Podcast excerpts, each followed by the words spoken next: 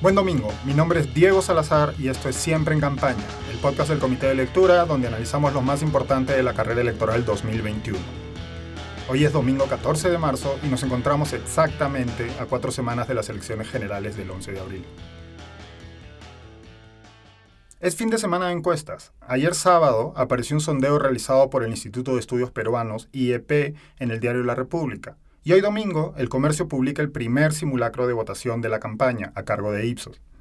Antes de adentrarnos en los resultados que arrojan ambos estudios, creo que es pertinente explicar qué diferencias existen entre un sondeo de opinión y un simulacro de votación. A veces se usan ambos términos de forma indistinta o casi como si fueran sinónimos, pero no lo son. En el caso de un sondeo de opinión, como la encuesta del IEP y todas las que se habían publicado hasta hoy, los encuestados responden de forma directa a un encuestador, ya sea de forma presencial o telefónica. Por esta razón, aquellas personas que señalan no haber decidido su voto pasan a engrosar el apartado no sabe, no opina. En cambio, en un simulacro de votación, los participantes reciben una cartilla similar a la que se les entregará el día de la elección. No existe aquí la posibilidad del no sabe, no opina las personas tendrán que marcar algunas de las opciones, viciar su voto o dejar la cartilla en blanco.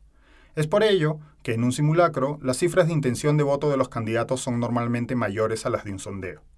Por otro lado, a diferencia de lo que ocurre en un sondeo de opinión, un simulacro de votación arroja dos cifras, el porcentaje de votos emitidos y el porcentaje de votos válidos. En el primer caso, el cálculo tiene en cuenta los votos blancos y viciados. En el segundo, por el contrario, se trata de un cálculo que deja fuera esas dos categorías. Por eso, los números en el segundo caso, es decir, cuando se trata de votos válidos, son mayores a los del primero.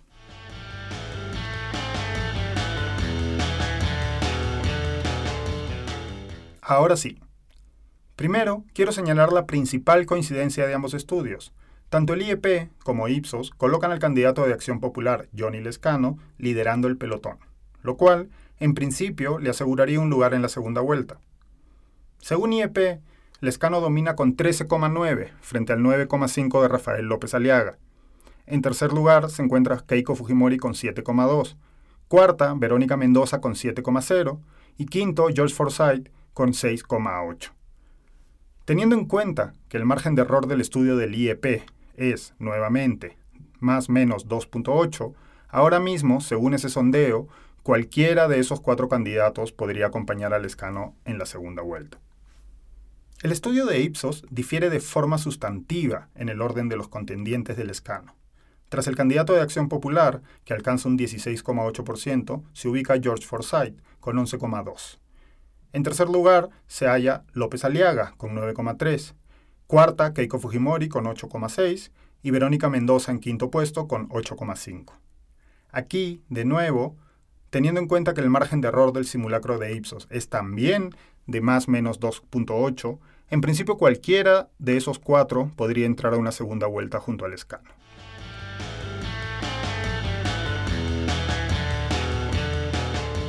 Para analizar si nos encontramos ya ante una foto fija, que difícilmente se moverá de cara al 11 de abril, o como apunta el simulacro de opinión de Ipsos, todo está por decidirse, le alcancé un par de preguntas al politólogo Javier Albán, responsable del podcast Opción Pública en el Comité de Lectura.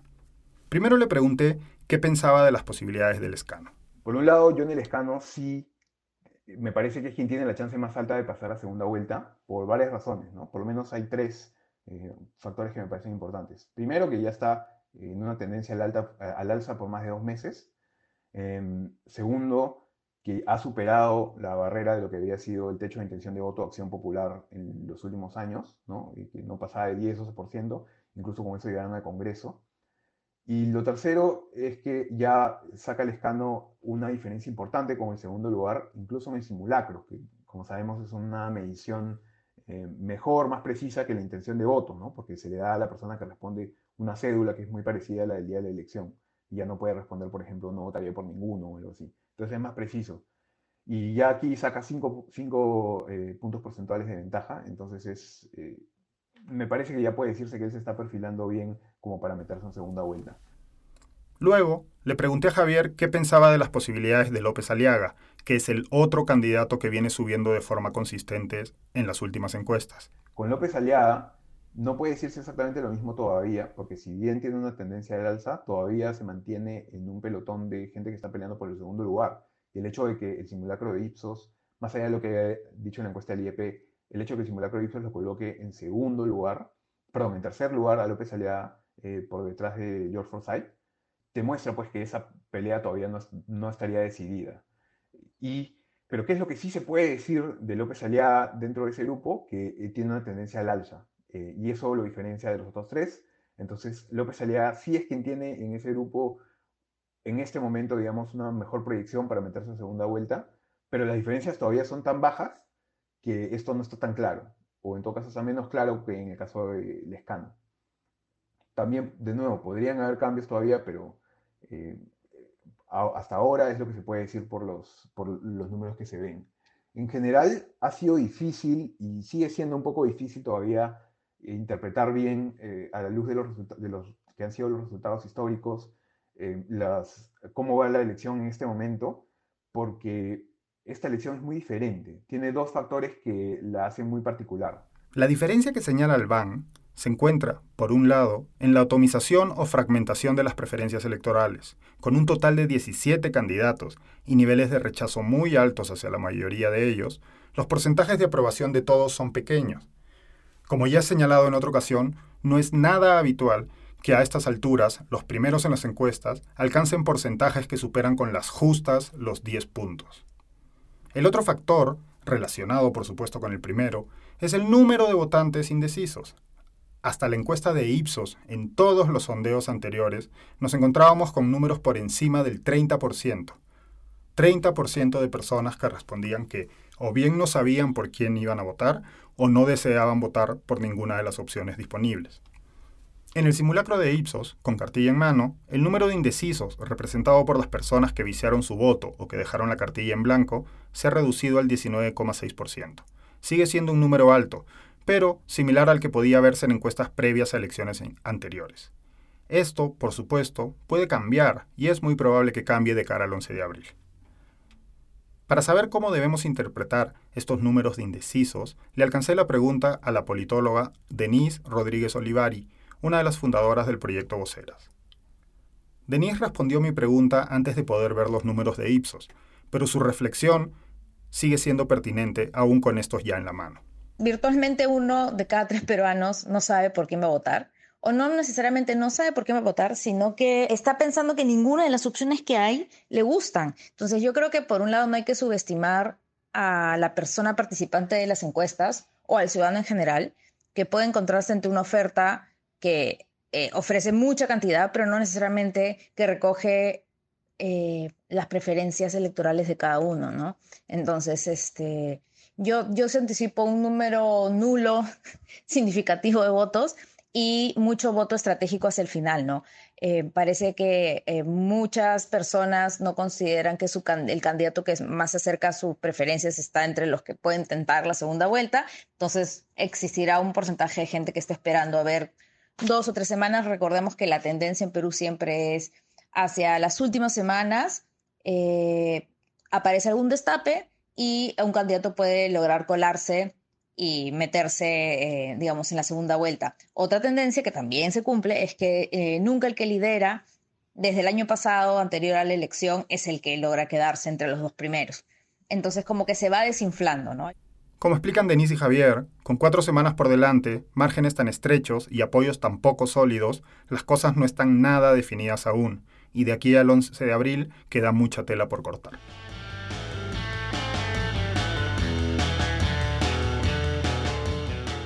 Entre las muchas noticias relevantes de esta semana fuera de las encuestas, me llamó la atención una en particular. El candidato de Renovación Popular, Rafael López Aliaga, indicó que él y su partido han pedido a su candidata vicepresidenta, Neldy Mendoza, que ponga su cargo a disposición y se retire de la campaña. La decisión de López Aliaga viene después de que se publicaran una serie de audios en los que su compañera de plancha presidencial realizaba declaraciones de elevado tono machista y misógino, cargadas además de datos falsos. Aquí algunos ejemplos. Las mujeres que toman anticonceptivos son literalmente violadas por los esposos. Porque el varón no se preocupa en un posible embarazo, en la llegada de un hijo, simplemente tiene un objeto en su casa con el cual satisfacerse. El 89% de violencia familiar se da en mujeres que consumen anticonceptivos, comprobado. Porque si usted enseña que lo que menos importa es ser madre, sino más bien ser profesional, ganar plata y nunca lavar los platos, usted se estará convirtiendo en una abuela terrorista de sus nietos.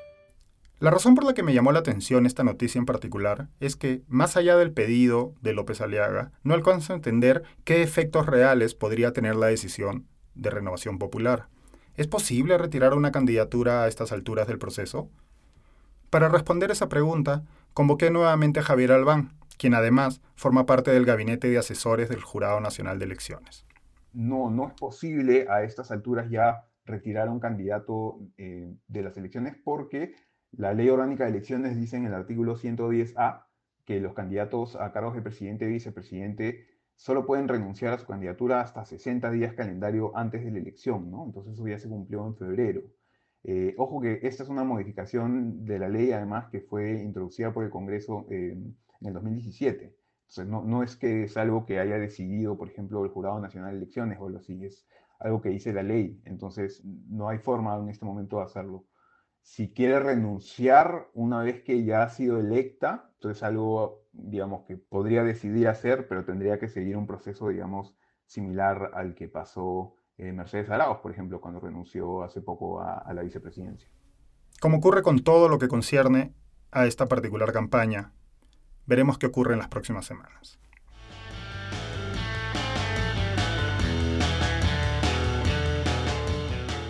Por último, antes de despedirme, me gustaría dejarlos con una frase del ensayista norteamericano Tanehisi Coatis, que escuché hace ya casi un año y que me ha estado rondando en estas últimas semanas. Coatis está conversando con el periodista Ezra Klein unos meses antes de las elecciones presidenciales norteamericanas de noviembre del año pasado. Klein y Coatis hablan sobre Joe Biden y las críticas que ambos han realizado al candidato demócrata en ocasiones anteriores. A continuación, el escritor hace un ejercicio de lo que podríamos bautizar como realpolitik a nivel personal y desde la empatía. Coatis reflexiona acerca de cómo, en realidad, no existen candidatos ideales y lo equivocada que es la idea de que debemos apoyar solo aquellos candidatos que nos inspiran o nos enamoran. En ese momento, el escritor dice, for me at least the question isn't how much of my own personal politics do I see in this person? So much as how much do I think this person can actually be influenced by my politics or the politics of the people around me? Voy a traducirlo. Dice Coatis, cuando pienso en por quién votar, la cuestión para mí no es cuánto de mis ideas políticas veo representadas en esa persona, sino cuánto creo que esa persona puede de verdad ser influida por mis ideas políticas o las de las personas a mi alrededor. No tengo dudas de que, como en mi caso, la frase se quedará con ustedes de ahora en adelante. Eso ha sido todo por hoy. Muchas gracias por escuchar siempre en campaña. La cobertura electoral del Comité de Lectura sigue creciendo semana a semana. Los invito a revisar nuestros feeds en SoundCloud, Apple Podcasts o Spotify, donde se encuentran todos los podcasts que producimos. Pueden también seguirnos en las distintas redes sociales, tanto en Facebook como Twitter o Instagram.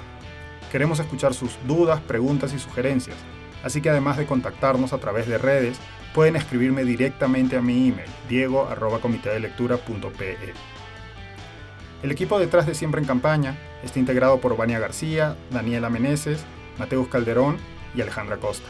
Si disfrutan de este o los otros podcasts que producimos, así como de nuestros newsletters, los invito a apoyar el trabajo que hacemos, convirtiéndose en suscriptores del Comité de Lectura. Pueden hacerlo en nuestra página web, comitedelectura.pe. Hasta el próximo domingo. Muchísimas gracias.